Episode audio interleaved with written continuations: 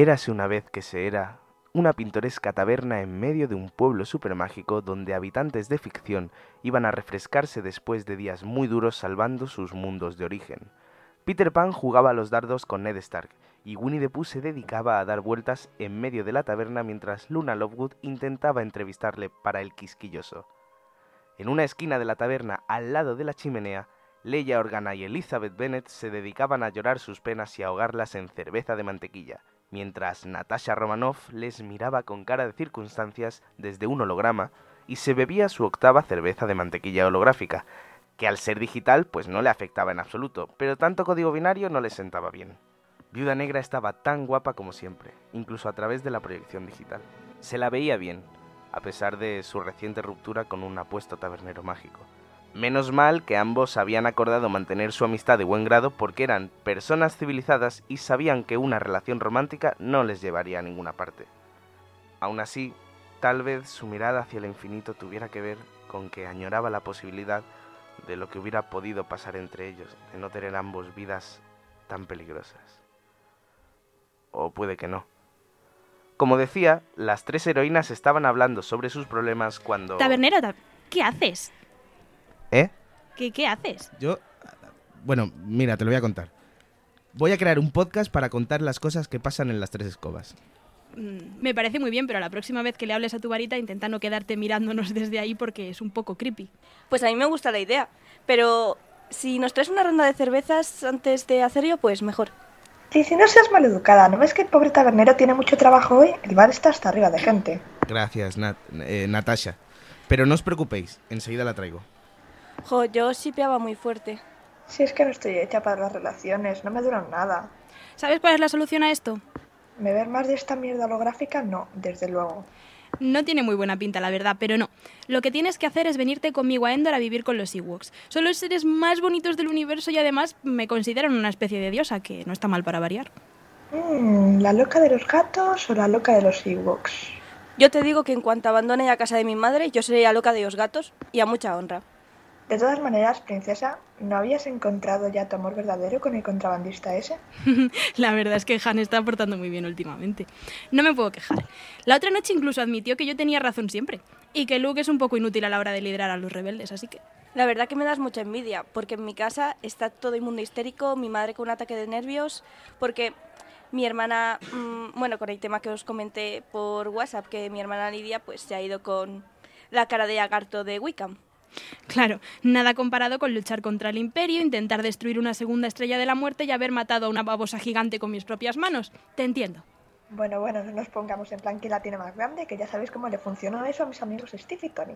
Sí, sobre todo cuando ahí la que está en medio eres tú. Son como niños pequeños, de verdad. Espero que se les pase pronto. Aquí están vuestras cervezas, chicas. ¿Qué? ¿Hoy no vais a comentar nada sobre ninguna serie ni vais a destruir ninguna mesa? ¿Estás dejando ahí la varita para grabarlo para tu podcast? Puede ser. Ya me estaba aburriendo de que Hagrid viniese siempre a contarme sus batallitas. Pero ¿no sería mejor que trajeras primero lo que te piden y luego grabaras? Normal que el bar siempre esté hasta arriba, porque es que mmm, Me- no atiendes a la gente. Me sigues debiendo varias rondas, te lo recuerdo. Bueno, ¿cómo ibas a llamar a tu podcast?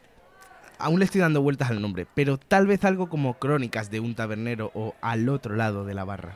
Ay, mejor sigue pensando. Oye, ¿y la guerra de las tabernas? No, que yo soy muy pacífico y no quiero que venga a pegarme el dueño del caldero chorreante.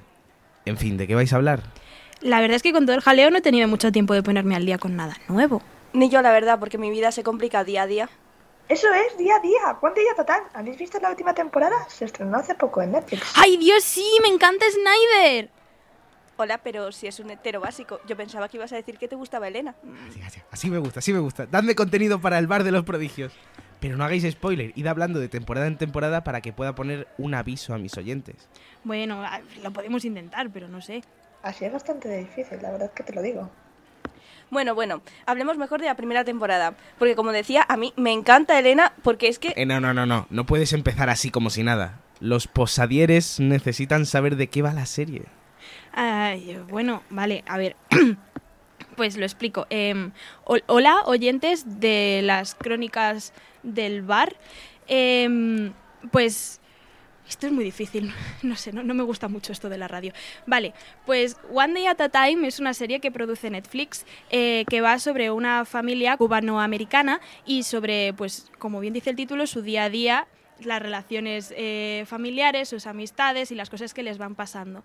Tiene lo más importante es que, pues eso, mm, tienen que lidiar contra los problemas del racismo, de ser de provenir de una cultura diferente, aunque llevan muchísimos años viviendo en Estados Unidos.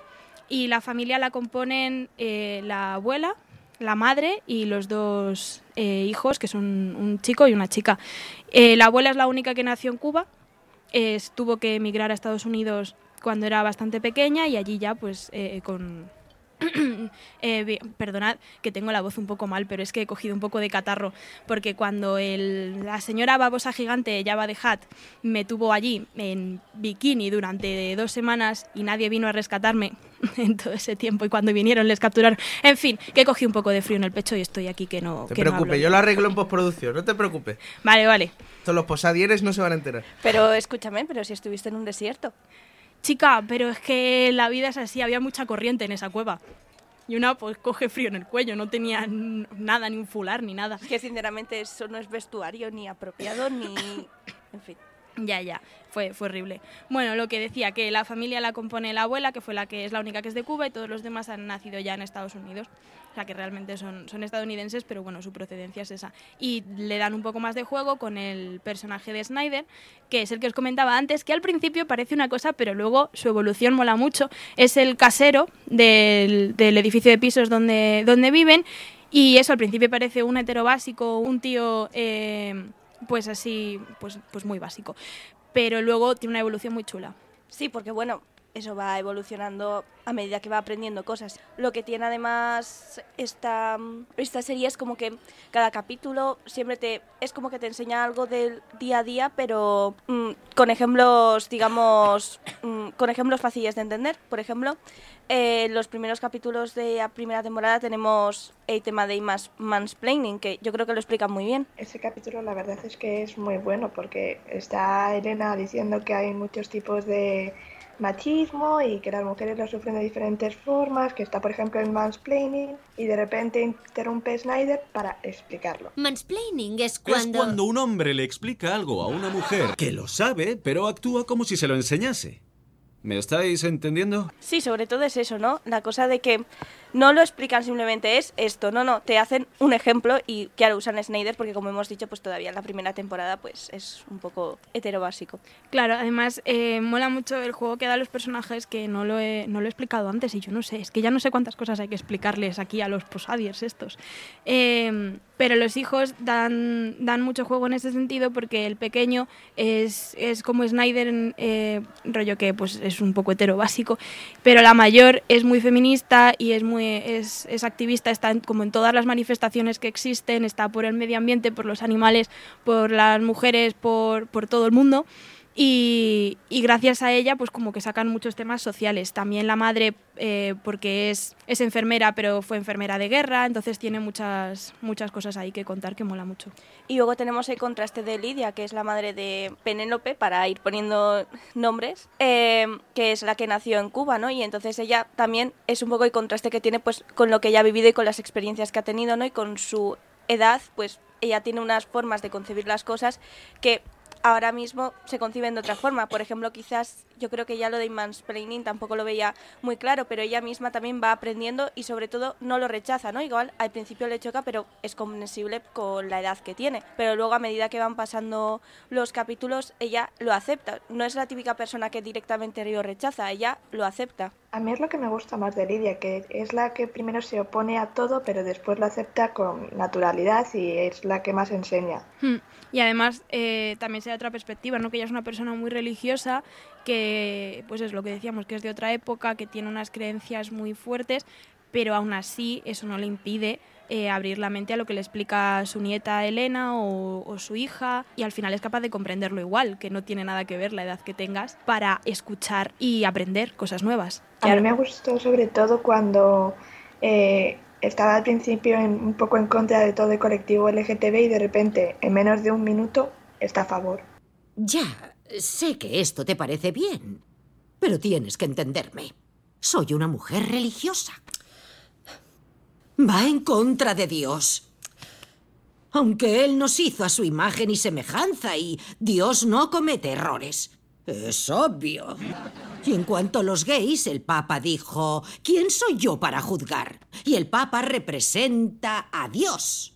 Entonces, ¿qué? ¿Voy a ir yo contra el Papa y Dios? ¿Quién demonios me creo que soy? Vale, me parece bien. ¿Lo has solucionado en 10 segundos? Sí. Porque es mi nieta y la quiero pase lo que pase y ya. Oye, dime, ¿cuándo es el desfile? Sí, eso es verdad. Pero que es eso, que es normal que al principio le choque, ¿no? Porque ella, donde ha vivido, pues tampoco, y sobre todo eso, que las creencias religiosas que tiene, pues al final tenía una concepción de las cosas, pero sobre todo es que ella podía haber hecho perfectamente decir, pues no me parece bien o no lo acepto, ¿no?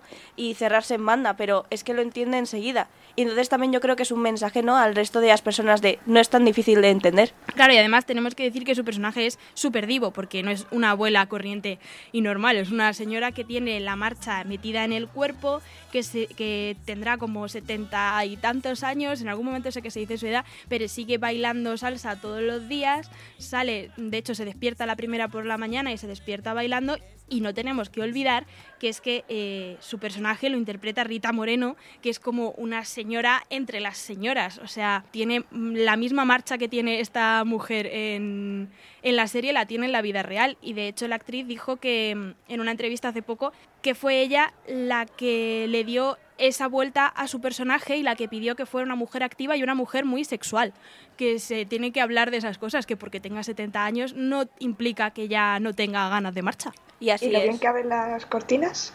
Sí, las, las escenas en las que abre las cortinas y además es que le da un toque de diva cada vez que ya se abre y las cierra. Por eso el episodio en el que le ponen el sistema automático para que abra y cierre las cortinas es que le quita toda, digamos, todo el espíritu, porque es que es eso, o sea, todas, cada vez que habla hay un punto de drama en algún momento, tanto bueno como malo. Entonces esas cortinas le aportan el momento drama, o sea, el punto drama necesario. Y luego no solo se trata de eso, también se, se trata el tema del racismo, porque como hemos comentado, eh, es una familia cubana-americana y las diferentes formas en las que viven el racismo en su día a día. Por ejemplo, eh, a la hija, Elena, le, le- es lo que decíamos, es muy activista, entonces está siempre luchando por, contra el racismo, contra el machismo y demás. Y en un capítulo se da cuenta de que ella eh, es tan blanquita de piel que tiene white passing, que nadie, al verla, nadie piensa de primeras que sea latina y le causa un trauma enorme, como diciendo, Dios mío, si ahora no lucho contra esta discriminación porque en teoría no me afecta, ¿qué, qué queda de mí? Es increíble. ¿Me estás diciendo que me voy a pasar la vida sin que me opriman nada? Sabes que eso no es malo, ¿verdad? Ya, supongo. Oye, ¿sigues siendo gay? Eso. Es verdad. Y mujer, toma presión. Sí, porque además de su abuela... llegaron Perdón. a decir que era hija de Snyder, ¿no? Sí, la confunden con hija de Snyder, que claro, es un hombre blanco. Sí, porque además eh, Lidia una vez también para meterse un poco con ella le ha solido decir que no es cubana también por su pues eso, porque es que los rasgos que tiene pues no parece, pero Claro, y además Elena no sabe, o, o al principio parece que no sabe hablar mucho español, luego como que mejora. y otra cosa también que hacen, ¿no? Que es que es bonito a la vez, ¿no? O sea, al final, eh, pues eso, están integrados en la sociedad en la que viven, pero la abuela siempre intenta, ¿no? Que no pierdan sus orígenes y que sobre todo eh, le den la importancia y lo valoren, ¿no? O sea, valoren la cultura que tienen detrás y todo, por eso insiste tanto en que aprenda, aprendan y sepan español y pues conozcan todas las tradiciones. Eso se nota mucho, sobre todo en la fiesta de quinceañera, que es Cierto. como la trama fundamental de la primera temporada, ¿no?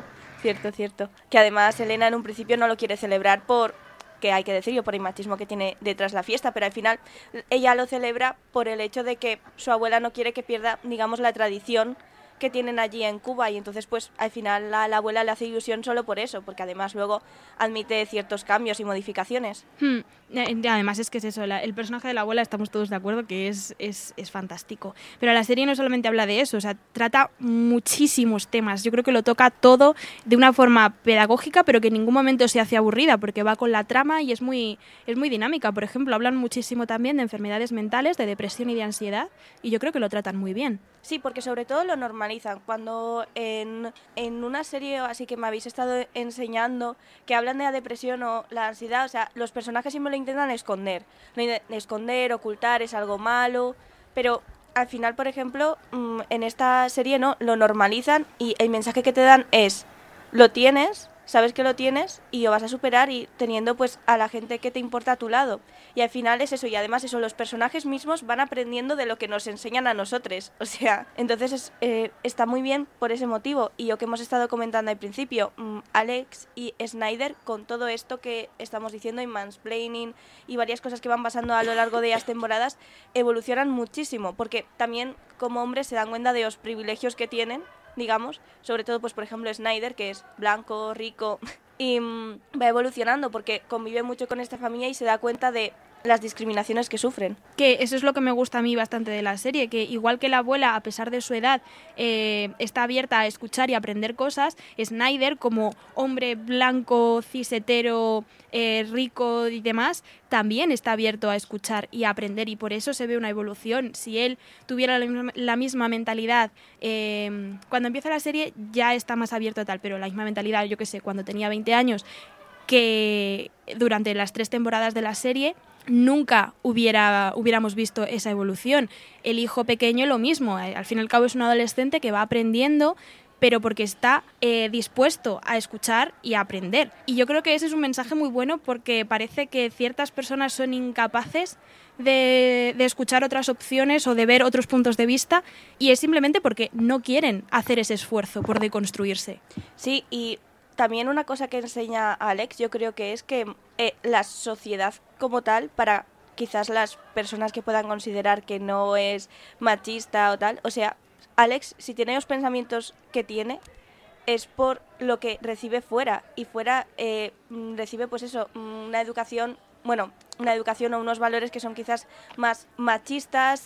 Y entonces al final es lo que él trae a casa. O sea, básicamente, porque en casa no, no le impulsan, digamos, directamente a tener esos valores, pero con lo que recibe fuera, sí, entonces también es un mensaje para decir que la, socie la sociedad está mandando estos mensajes, ¿no? Y entonces quizás es un mensaje para nosotros de esto es lo que la sociedad está o sea, está mandando a los adolescentes. Pues estoy totalmente de acuerdo. O sea, la serie lo bueno que tiene es eso, que se tocan todos los temas posibles, que se dan todos los puntos de vista, gracias a eso, a, la abuela Snyder y tal, y, que hablamos de feminismo constantemente, de racismo, de, de géneros eh, distintos a los binarios de distintas opciones, eh, eso, de distintas eh, orientaciones sexuales e identidades, de un poco, un poco de todo. Y me parece una serie fantástica para, para ver cuando no quieres escuchar eh, a la vida real. Me explico.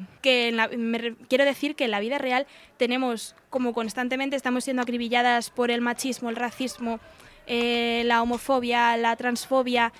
Y entonces, pues es como un remanso de paz entrar en una serie como esta, en la que se, toma, se tocan esos temas, pero lo hacen desde la, desde la igualdad, desde el respeto, desde, desde un punto muy bueno y que además llegan a cosas muy bonitas sin perder la trama ni la profundidad de los personajes. Sí, no. Bueno, sigue, sigue, Natasha.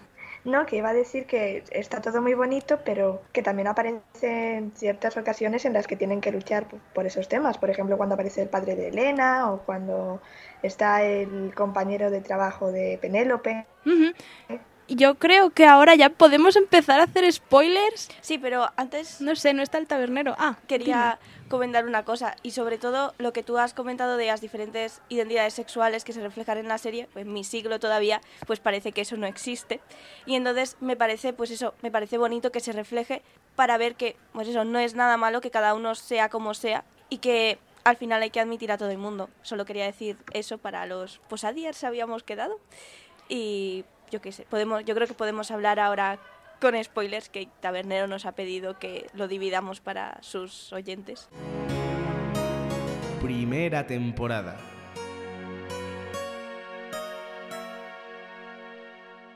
Bueno, pues podemos seguir hablando del padre de Elena, que la verdad es que jodió bastante la serie. A mí me la jodió bastante porque no solo no, eh, no, acepta cuando Elena sale del armario, sino que encima la deja totalmente abandonada en la primera temporada con el baile de quinceañera. Sí, porque... Aun- Aunque luego está esa escena bonita en la que toda la familia se reúne alrededor de Elena y bailan juntos. Y el doctor también se reúne, pero bueno. Sí, pero al final Snyder y el doctor llegan a ser casi parte de la familia.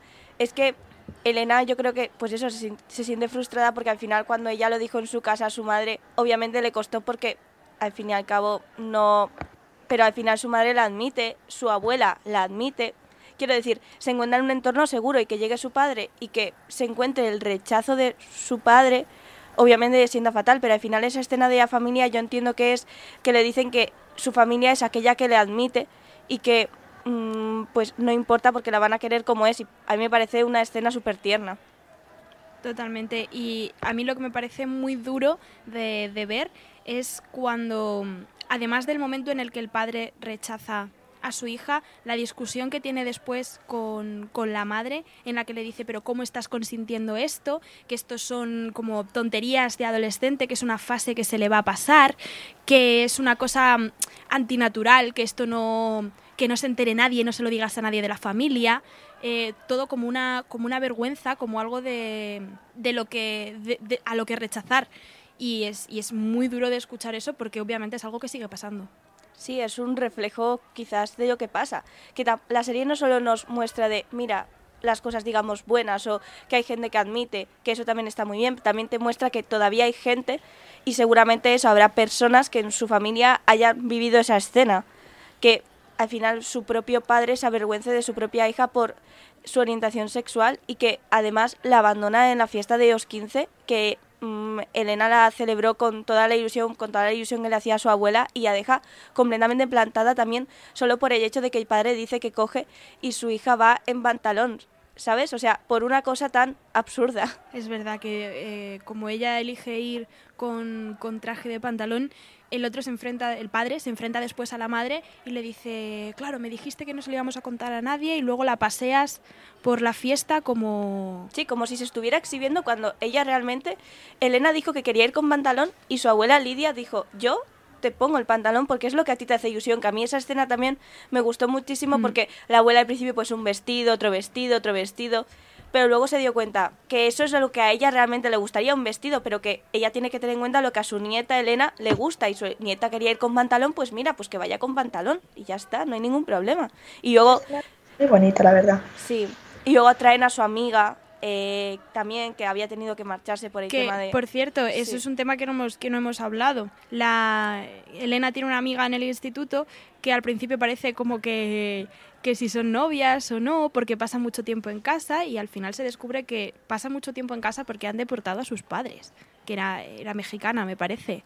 Sí, sus padres eran mexicanos y habían, creo que, cruzado la frontera para ir al médico y no les habían dejado volver y es, si no me equivoco, por lo que me ha ido contando Natasha algún día, es algo que pasa habitualmente allí, que mm, separan a los padres y a las madres de sus hijos.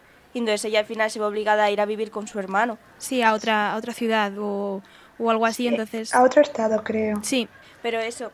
Y es que el padre rechaza a su hija y en cambio su madre lo que hace es intentar comprenderla y entonces pues tenemos a la amiga lesbiana que conoce en sus terapias, a la que siempre acude por algún... la amiga lesbiana de la, de la madre. Sí, sí, sí, Hmm. sí, que siempre acude a ella cuando tiene alguna duda y sus conversaciones la verdad que son muy graciosas. Sé lo que le diría a Elena si fuera hetero. Usa condón, toma la píldora, nada de sexo. Pues cuando eres lesbiana es más fácil. No hace falta condón, tampoco la píldora y lo mejor de todo, cuatro tetas. Vale. Que sí, es genial. Pero ¿y las ETS? El sexo seguro lésbico no es mi especialidad. ¿Qué utilizáis? ¿Un guante? ¿Un gorro? ¿Un dedal?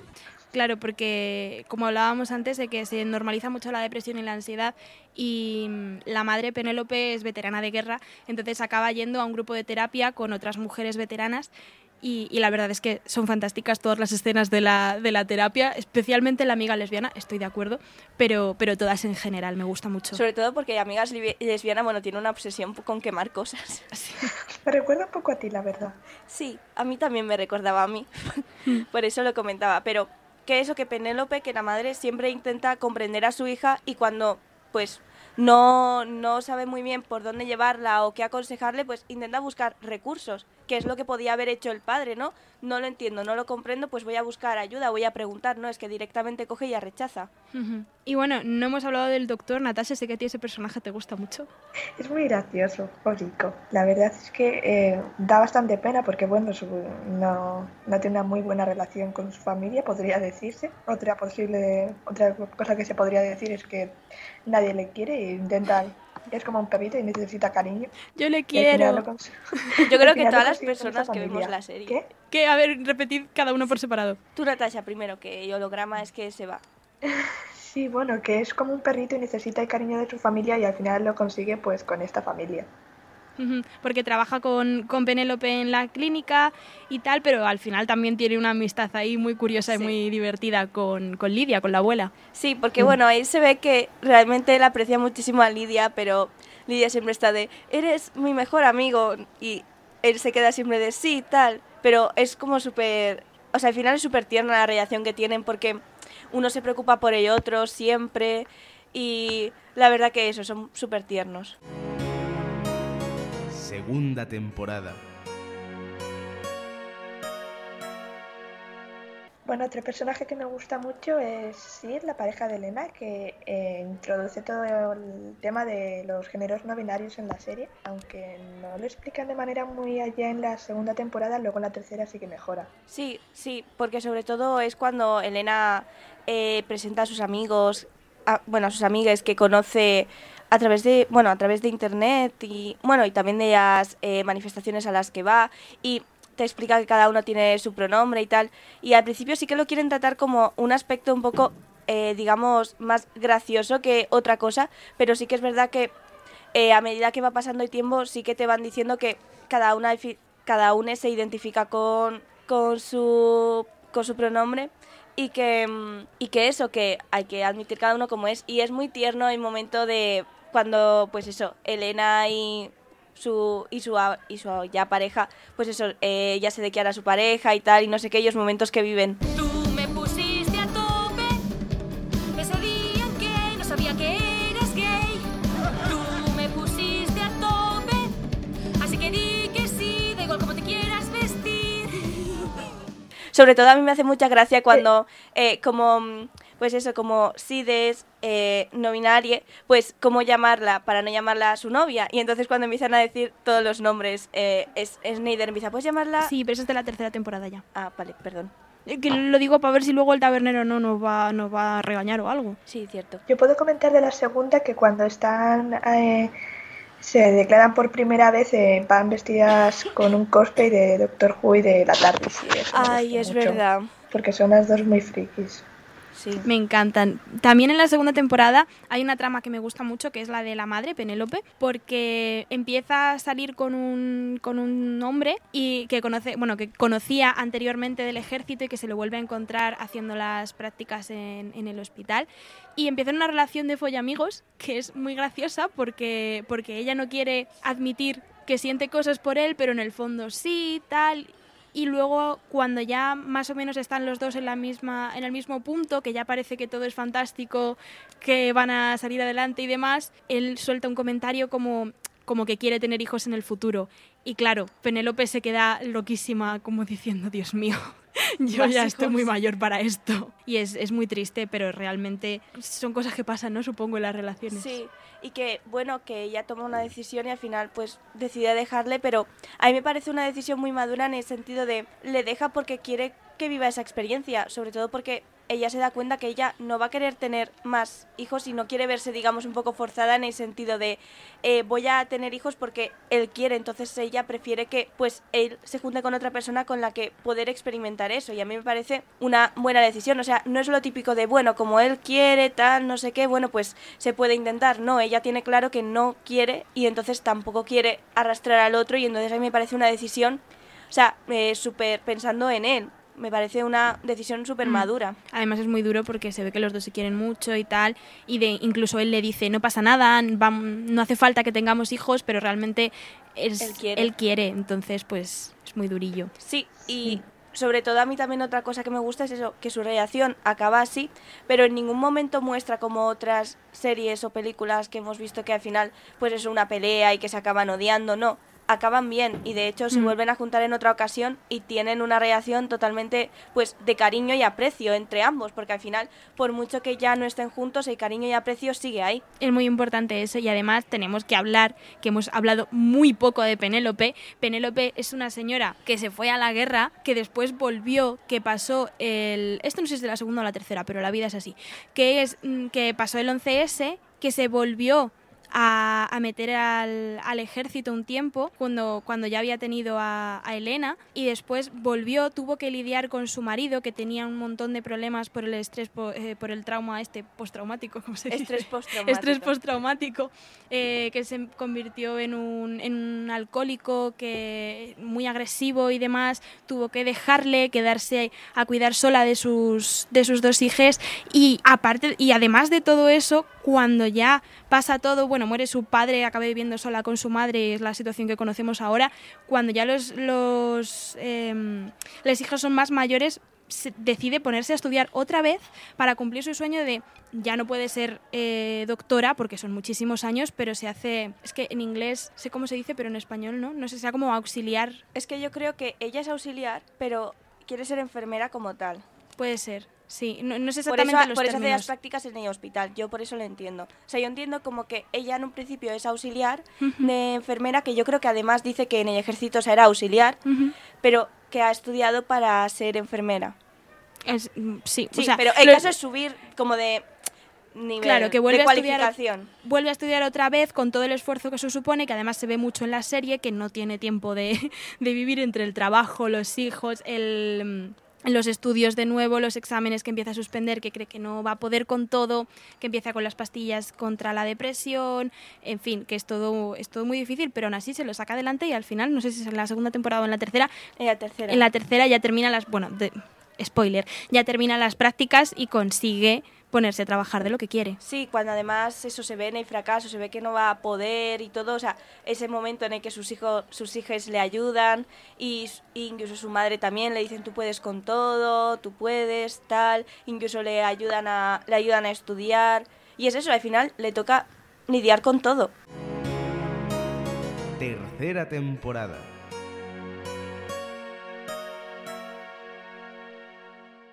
Y bueno, ese capítulo también de que está muy centrado en Penélope porque después de todo lo que hemos hablado también ella tiene ansiedad y entonces pues en la serie deciden mostrar cómo es la ansiedad un poco y pues muestran que la ansiedad realmente te, te lo enseñan de una forma muy gráfica diciendo que todo el mundo se vuelve en una escala de grises y todo el mundo se vuelve muy negro. Y como que se ponen en el peor caso posible, que son situaciones que no se van a dar. Por ejemplo, ella llegando a casa y que eh, su hija y su madre le empiecen a recriminar cosas que, si tú lo piensas fríamente y racionalmente, sabes que no va a pasar, pero la ansiedad te hace tener esos miedos. Sí, sí, totalmente. Es eso, al final te muestra eh, lo que piensa la gente que tiene ansiedad en su mente cuando, pues eso, cuando se le viene todo encima.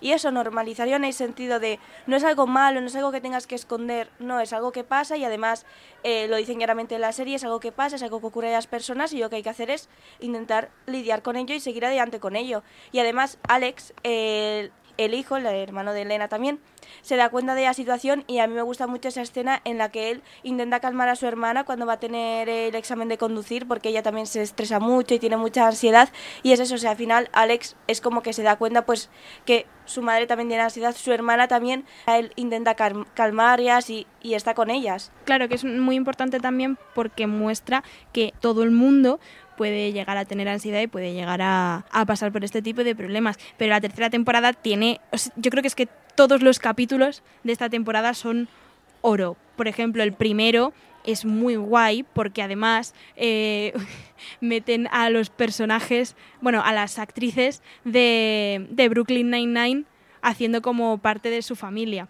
Salen Ah, sí. eh, Stephanie Beatriz y la otra actriz, Melissa Fumeiro. Melissa Fumeiro, eh, haciendo como de primas Sí. de, de- de ellas porque se junta toda la familia en un funeral, hay un muchísimo drama familiar y es muy gracioso y además Stephanie Beatriz hace de la prima lesbiana de la familia, que es como lo mejor y lo más necesario para esta serie.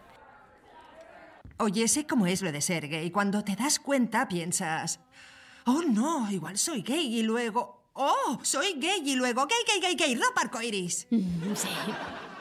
Pero te das cuenta de que solo eres una persona y de que es muy empoderante que no tenga que definirte con quién quieres enrollarte. Ahí va. Yo seré Jesucristo en lesbiana. Pero tú eres Dios en lesbiana. Sí, porque además Elena todo el rato está emocionada también en el sentido de que no es la única de la familia, es como que siente que no es quizás, vamos a decir de alguna forma, el bicho raro, aunque no sea ningún bicho raro en ningún momento. Y la escena en la que está intentando hablar con su prima es sumamente graciosa. Y luego que toda la familia hace como, no, no, no sabíamos que era lesbiana, no, pues hubo una fiesta muy graciosa, una barbacoa, sí, ah, era una boda, vaya. Sí, además cuando dice Lidia, no, lleva viviendo con su amiga muchísimos años. Y, y claro, y la pobre ya en plan, bueno, yo paso ya de explicarles esto por 500 veces ya. Sí. Y luego en los otros capítulos viene, nos centramos un poco más en Alex y en lo que hemos dicho quizás al principio en lo de sin spoilers, la, lo que percibe fuera, ¿no? Eh, al final, eh, la escena esa, bueno, en la que mm, su madre abre, creo, bueno, su Instagram oculto y descubre las fotos que Alex sube y pues cómo toca a una chica, cómo la acosa y entonces eh, enseña un poco eso, ¿no? Lo que Alex percibe fuera y entonces al final en su casa le dicen no, porque si una chica te dice que no es que no. Y es un capítulo, es un capítulo brutal, porque, claro, Elena y, y Sid y su novia están, están allí, está toda la familia, Snyder incluido, y le intentan enseñar no solamente a Alex que, si, que no tiene que tener ese tipo de comportamientos, sino por qué. Y ahondan muchísimo en el tema del consentimiento, de, del acoso. Lamento admitirlo, pero lo siento por los hombres. El consentimiento tiene su miga. ¡No! Las mujeres nos culpamos y los hombres no aceptan las responsabilidades. En prevención de violaciones, los consejos son para las chicas. No os vistáis de forma provocativa. No vayáis solas. Sería mejor, tíos, no violéis. Pero ¿por qué le damos tantas vueltas? Me hice un par de fotos de coña y a Chloe le hicieron gracia. ¿Seguro? No creería que debía reírse porque no sabía qué hacer mientras le tocabas un pecho. Ven, Elena, tranquilízate. No, Alex cree que lo que hizo está bien, solo eres un depredador. Y tú eres una pirada. ¡De una vez! Pirada por defender el derecho de las mujeres a que no nos soben. Estás enfadada porque te lo ha dicho Internet. No sabes cómo es mi vida ni sales del piso. Por culpa de tíos como tú. Ven. y al final acaban confesando cada una historias en las que ellas han sido víctimas de acoso sexual o de, o de intentos de abuso y demás, que es, Sí. es brutal porque es una, son como 15 minutos prácticamente de serie en la que solamente estamos en el salón, que solamente vemos a la familia, que no se corta la tensión en ningún momento y es cada vez más y más y más y es como muy incómoda de ver porque realmente no es una no- lo que están contando no es algo que agrade a nadie y sí que hay algún alivio cómico de vez en cuando por parte de los comentarios de la abuela y demás, pero sí, es como para cortar la tensión un poco. Claro, pero realmente nunca llega a cortarse porque estás todo el tiempo incidiendo sobre eso, pero no lo hace ni siquiera aburrido. Es como. Está tan bien hecho que, que es muy duro de ver, pero muy necesario. Sí, además parece como que en ese capítulo, en ese momento el ritmo se para y están en ese salón y además te van, te enfocan por, a Sid y a Elena, porque además ellas explican un momento de que, o sea, recibieron una agresión también por su orientación sexual.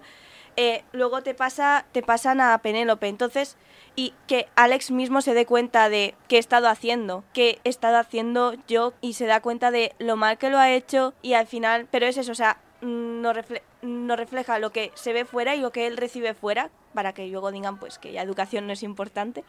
Y pues eso, lo que cuentan que las situaciones que viven día a día.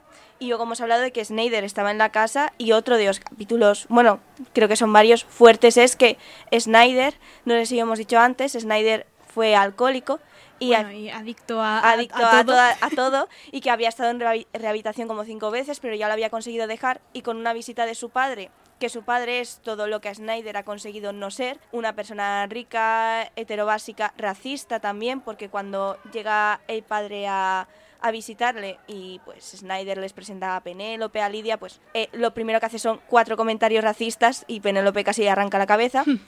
Y, y cuando y encima su padre lo primero que se le ocurre regalarle a su a su hijo, a Snyder, es una botella de alcohol. Y mm, entonces al final Snyder se siente hundido por su padre, por darse cuenta de que su padre no lo va a aceptar si no es como, como su padre, o sea, un hetero básico. Y entonces al final vuelve a empezar a beber. Bueno, no es, no es solamente que sea un hetero básico, sino Sí. que el padre quiere que él sea un, un gran empresario que recoja el legado familiar pero- y tal, y que mm, con, eh, con las con las decisiones económicas que quiere que, o empresariales que quiere que Snyder eh, tome, él em, fastidiaría, jodería muchísimo la vida a todos los que, los que viven en el, en el edificio. Entonces, él al final decide eh, posicionarse del lado de, en este caso, de Penélope y demás, pero también de todas las familias que viven allí, porque él es súper amigo de todo el mundo del edificio, y se enfrenta a su padre y le dice que no quiere ser como él, pero claro, la desaprobación de su padre y, y eso que es lo que él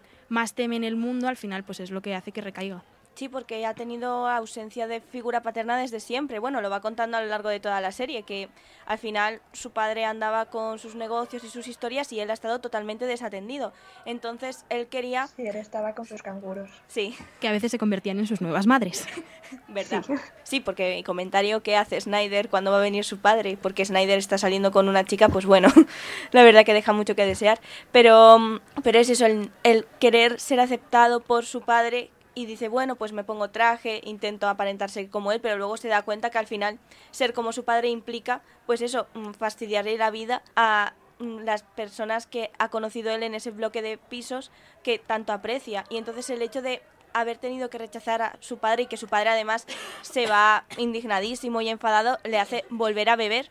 Pero es que ahí está Penélope y ahí están Lidia, ahí están todos para ayudarle a superarlo. Y de hecho, eh, los- el último capítulo eh, se ve como que todo, todo estaba muy destrozado en el penúltimo y al final eh, hablan con él, consiguen que, que entre un poco en razón otra vez, que se acuerde de todo lo bueno que tiene eh, estar sobrio y todo lo bueno que ha conseguido y que vuelva a creer también en sí mismo, que es la parte que había perdido con la visita de su padre. Y me parece súper bonito todo el- los, últimos, los últimos capítulos que son básicamente de apoyo mutuo, de darse amor entre, entre ellos, de quererse, de apoyarse. Y, y joder, Eh, es que es una serie muy último- bonita. Los últimos momentos, además del último capítulo, además te llenan muchísimo de esperanza porque Penélope consigue lo que quiere, Snyder pues ya se ha medio recuperado y están todos juntos, están todos bien y la verdad es que Hmm. está guay. Sí, o sea, la reflexión quizás de la última pues, temporada que se ha sacado es que, sobre todo, una de las cosas que la familia al final no se elige, porque Snyder ha, ha encontrado, a, ha encontrado a su familia en Penélope, en Lidia, que todos son, todos son admitidos como son y que al final pues el cariño que se tienen entre ellos lo puede todo, todas las situaciones. ¿Cómo vais, chicas? Han pasado ya 45 minutos. Yo creo que hemos hablado de todo lo importante, ¿no? A ver, hemos, habl- hemos hablado de Elena y Sid, así que sí, hemos hablado de todo lo importante. Me alegro, sobre todo porque me tengo que llevar ya la varita. Es que se me está quedando sin batería. ¿Y desde cuándo las faritas tienen pilas? ¿Crees que no se escuchará mucha gente? No lo sé. Tal vez si lo pongo en. No, no, no, no, no, no, no, no. Esperad. ¿Qué pasa? No puede ser. No, no, no, no, no, no, no. ¿Pero qué pasa? Que soy un tabernero inútil por Merlín, qué mal. Bueno, eso ya lo sabíamos, pero ¿por qué exactamente? Que no pronuncié el conjuro de grabar. Ahora nada de esto verá la luz. Tengo que comprarme una automática. Esto no puede ser.